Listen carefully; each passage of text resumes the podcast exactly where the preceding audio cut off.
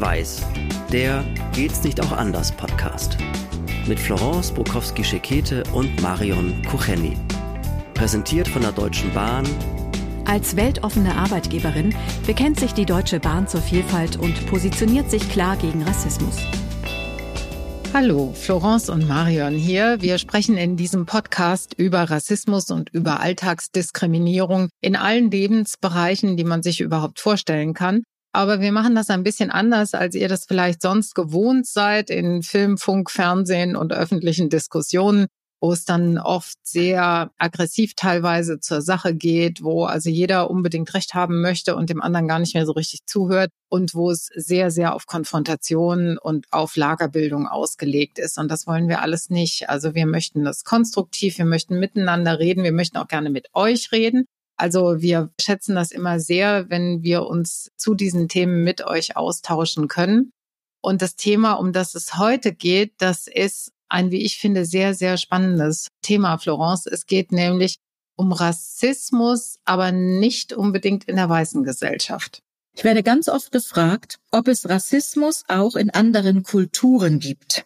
Neulich erst ganz aktuell, ja, Rassismus in Afrika. Unter Afrikanern, also unter Schwarzen, gibt es doch auch. Und das ist dann immer eine sehr spannende Diskussion, weil man unterscheiden muss zwischen Rassismus und Diskriminierung. Und die meisten Menschen glauben, es gibt Rassismus oder Diskriminierung. Und das aber zu erklären, dass Rassismus eine Form der Diskriminierung ist und nicht ein Entweder oder, das ist dann immer sehr spannend. Und was antwortest du dann, wenn es heißt, also es gibt es in Afrika auch, oder? Ja, dann versuche ich erstmal zu erklären, und ich habe so ein Erklärbild, dass ich sage, Diskriminierung ist das Dach. Und das Dach sitzt auf einem Haus. Und in dem Haus gibt es verschiedene Zimmer. Und in diesen Zimmern sind verschiedene Diskriminierungsarten. Und jetzt müssen wir gucken, bei den Situationen, die die Leute so im Kopf haben, was für eine Diskriminierungsart ist es? Ist es ein Machtverhältnis zwischen je heller, je besser? Also ich bin weiß, gehört zur europäischen Gesellschaft und gucke deshalb auf dunklere Menschen, auf Menschen mit einer dunkleren Hautfarbe herab? Oder ist es eine Diskriminierung, ich habe Geld und du hast keins? Also sozioökonomische Diskriminierung? Oder worum handelt es sich? Das versuche ich dann immer erstmal deutlich zu machen. Und dann kommt meistens ein, ach so, ah ja, okay, das haben wir so noch nicht gesehen. Das heißt aber, die Antwort darauf wäre, eigentlich gibt es Rassismus in Afrika nicht. Das ist also nur eine Sache, die sich beschränkt auf tatsächlich unterschiedliche Hautfarben. Ist das so? Also ich würde sagen, ja, weil mit Rassismus ja ein, und ich sage jetzt diesen Begriff absichtlich, ein Rassendenken vorhanden ist. Wir wissen, dass es keine Rassen gibt. Diese Diskussionen, die sind ja auch schon geführt worden. Aber Menschen, die eine rassistische Diskriminierung vornehmen, haben ja ein rassistisches Denken, also ein Denken, in dem es verschiedene, in Anführungsstrichen, Rassen gibt, die gut oder schlechter sind. Da ist eine Wertigkeit dabei. Richtig. Und sie empfinden sich als gut, also zu der guten, Anführungsstrichen Rasse, Anführungsstriche Ende gehörig und die anderen gehören eben zu der schlechteren, zu der abwertenden. Wenn ich aber zum Beispiel zwei Menschen habe, die zu unterschiedlichen Tribes gehören, dann kann es sein, ich finde, dass mein Tribe vielleicht ein besserer ist als der meines Nachbarn. Und das ist Diskriminierung, das ist ganz klar, ist aber nicht das, was man unter rassistischer Diskriminierung versteht. Oder eben, ich wohne in einem großen Haus, habe viel Geld und habe zehn Autos und andere kann sich noch nicht mal ein Fahrrad leisten und ich gucke auf die Person herab. Das wäre nämlich das nächste gewesen, was ich noch hätte anmerken wollen. Also es gibt ja Ecken, wo es diese Form der, und ich sehe auch jetzt, dass das Label Diskriminierung besser wäre, dass es die gibt. Dass es also ganz oft Gesellschaften gibt, wo also sozusagen die herrschende Klasse, die Oberklasse einer ganz bestimmten Volksgemeinschaft angehört, sage ich mal jetzt. Und dann gibt es dieses Klassensystem, in, in Indien auch das Kastensystem, ja auch ganz krass, ne? Und dann gibt es also wieder Volksgemeinschaften, die dann quasi so ein paar Klassenstufen drunter stehen. Ne? Und auch dann immer ganz gezielt, dann auch immer die Dienstboten und alles so, was so diese etwas niederen Aufgaben werden immer dort bestückt und angesiedelt. Und das hat sich auch sehr verfestigt dann teilweise in bestimmten Gesellschaften. Das wäre aber Diskriminierung dann. Ne? Das ist dann kein Rassismus. Also das würde ich eben als Diskriminierung bezeichnen. Und wenn ich jetzt doch nochmal zurückgehe nach Afrika oder nach dem, was ich eben erlebt habe, ich habe ja in Nigeria die drei Jahre gelebt und was ich da so gesehen habe, da gab es immer irgendjemanden, der noch weniger hatte, der dann als Dienstmarkt oder Boy in irgendeiner Form angestellt wurde und vielleicht auch nicht ganz so nett oder gut behandelt wurde. Aber ich sag mal, der Mensch ist so unterschiedlich, wie es halt Menschen gibt. Und es gibt Menschen, die diese Unterschiede zwischen anderen Menschen nicht machen. Und es gibt Menschen, Gaußsche Normalverteilung, die einfach jemanden brauchen, auf den sie herabgucken oder um sich besser zu fühlen. Das gibt es aber in jeder Gesellschaft. Jetzt habe ich noch eine andere Frage. Wie ist das denn, wenn wir doch nochmal auf die Hautfarbe zurückkommen? Also ich weiß es wirklich nicht. Deshalb frage ich dich ganz neugierig. Also wie ist es denn zum Beispiel, mit den Hauttönen. Also es gibt ja Schwarze, die sind heller, sehr viel heller und andere, die sind bisschen dunkler und manche sind ganz, ganz dunkel. Innerhalb der schwarzen Community macht man da Unterschiede oder ist das alles gleich? Ich kann ja nur von dem ganz individuellen sprechen, was ich so für mich erlebt, beobachtet oder gesehen habe. Als ich in Nigeria war, gab es so diesen Trend und ich glaube, den gibt es noch immer und den gibt es nicht nur in Afrika, ich glaube, den gibt es in Asien genauso, den gibt es auch in Amerika. Da habe ich diesen Trend beobachtet, je heller, je besser. Meine Mutter hatte eine Phase, da war sie so wahnsinnig hell, da hätte man irgendwie so gar nicht gewusst, was so ihre Wurzeln sind. Ja, das hat sie chemisch dann hingekriegt. Da wurden dann Tinkturen zusammengemischt und mit denen wurde sich dann gewaschen. Die Haut gebleicht oder was? Genau. Das waren wirklich so chemische Geschichten, die dann zusammengerührt wurden und so Seife, die geraspelt werden musste. Und dann war das so eine Masse. Und dann hat sie sich damit gewaschen und hat dann praktisch die Pigmentierung ihrer Haut damit, ich sage jetzt mal, ich bin keine Medizinerin, ich sage jetzt mal in meinen Worten, zerstört. Und war dann zum Schluss wirklich wahnsinnig hell. Das galt als Schönheitsideal. Also das hat sie nicht gemacht, weil sie einfach Lust hatte, diese Sachen zusammenzurühren, sondern das war ein Schönheitsideal wenn du möglichst hell warst, dann galtst du als schön. Nur als schön oder auch als besser? Auch als gesellschaftlich besser gestellt? Als schön und als besser. Das eine bedingte dann das andere. Also das erinnert mich so ein bisschen an diese vornehme Blässe, die man damals hatte. Also jemand, der auf dem Feld gearbeitet hat, dem hat man das angesehen.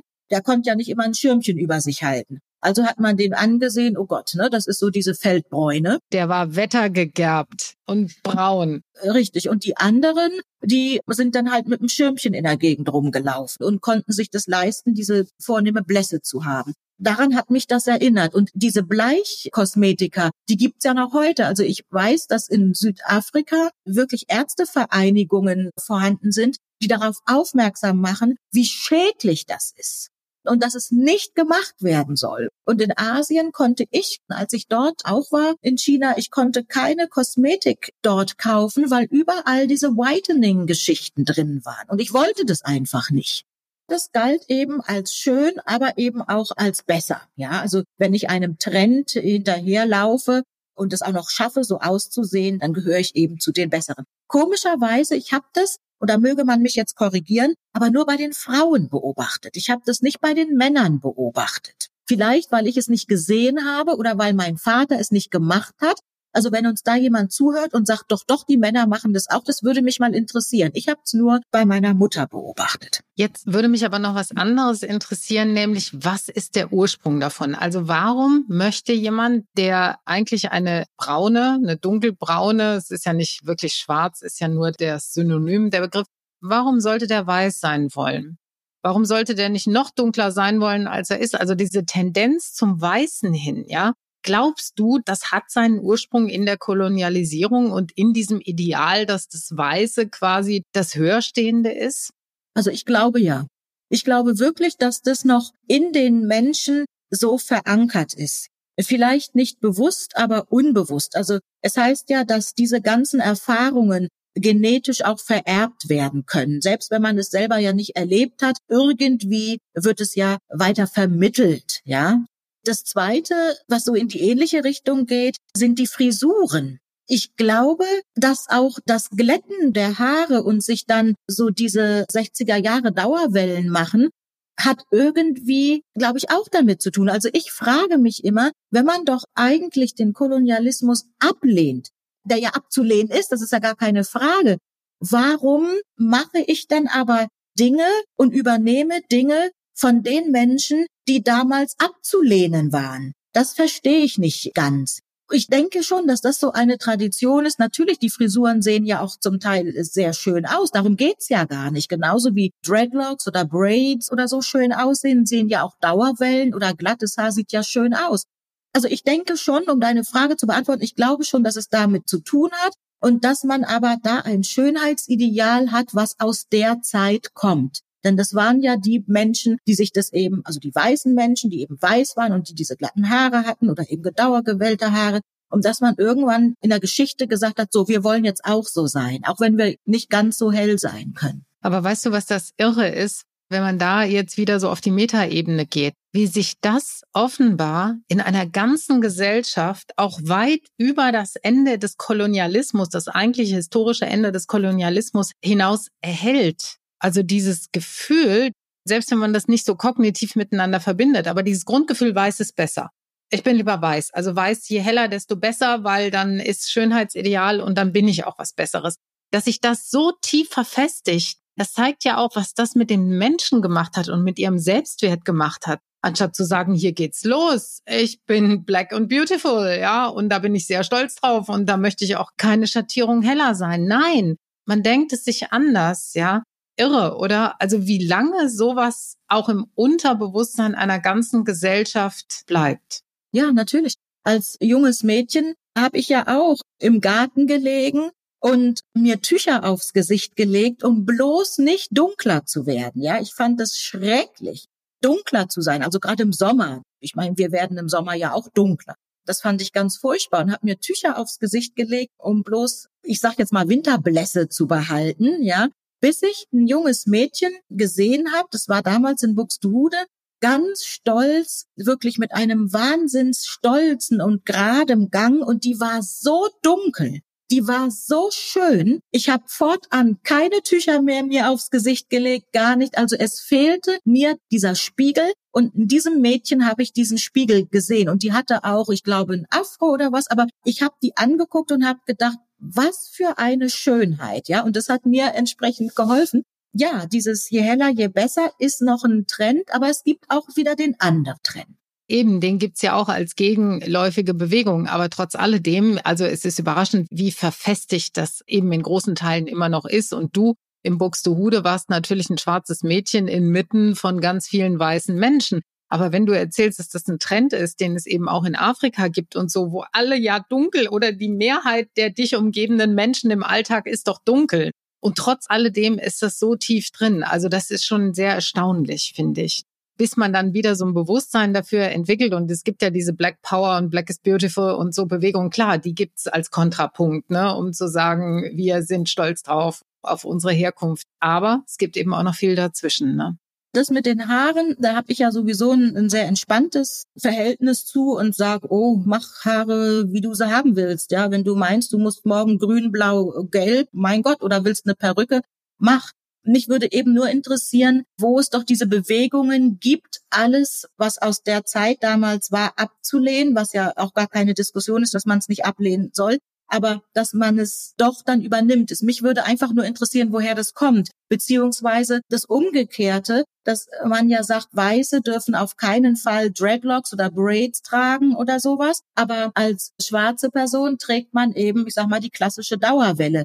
Das ist noch so ein Thema, da haben wir ja auch schon mal drüber gesprochen, wo ich sage, okay, dann bitte es den nicht schwarzen Menschen aber auch zugestehen, beziehungsweise die Frage, die man sich stellen darf, warum mögen Schwarze dann europäische Frisuren tragen? Also mein wichtigstes Learning heute ist, und das ist deswegen ist es auch gut, dass wir darüber gesprochen haben, damit man sich das einfach mal vergegenwärtigt. Es gibt diesen Rassismus, von dem wir eigentlich reden. Der ist sehr gebunden an die weiße Kolonialgesellschaft und an weiße Kolonialmacht. Und alles andere, was es in anderen Erdteilen natürlich durchaus auch gibt, was auch mit nationalen Zugehörigkeiten und mit Volksgruppenzugehörigkeiten zu tun hat, das ist Diskriminierung.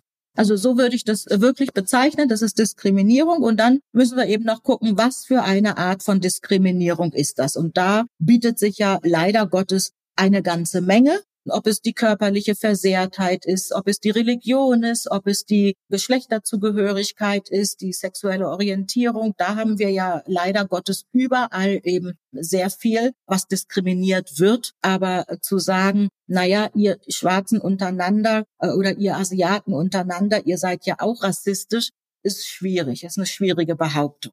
Also von daher ja, ihr Lieben, würde uns natürlich auch heute wieder interessieren, wie seht ihr das? Auch wenn ihr andere Wurzeln habt, ja, vielleicht auch woanders aufgewachsen seid, wie seht ihr dieses Thema? Kann man das als Rassismus bezeichnen oder ist es eine Form von Diskriminierung? Schreibt uns. Überall da, wo es gute Podcasts gibt, das wisst ihr inzwischen, findet ihr unseren auch, denn es ist ein guter Podcast. Abonniert uns doch einfach, dann würdet ihr auch keine unserer Folgen verpassen. Lasst uns einen guten Kommentar da, Lasst uns ein Like da. Wir freuen uns wirklich über alles. Ihr dürft auch kritisch mit uns schreiben, aber natürlich immer wertschätzend und höflich. Ansonsten lesen wir das nicht oder reagieren nicht darauf. Ansonsten, wenn ihr was zu sagen habt, bitte gerne. Wir freuen uns. Und ja, wie auch in allen Folgen ist es auch heute reden und zusammen und das bitte nie vergessen. Das war Schwarz-Weiß der Geht's nicht auch anders Podcast mit Florence Brokowski-Schekete und Marion Kucheni. Mit freundlicher Unterstützung der Deutschen Bahn, Fotoartist Charles Schrader und der Haas Mediengruppe.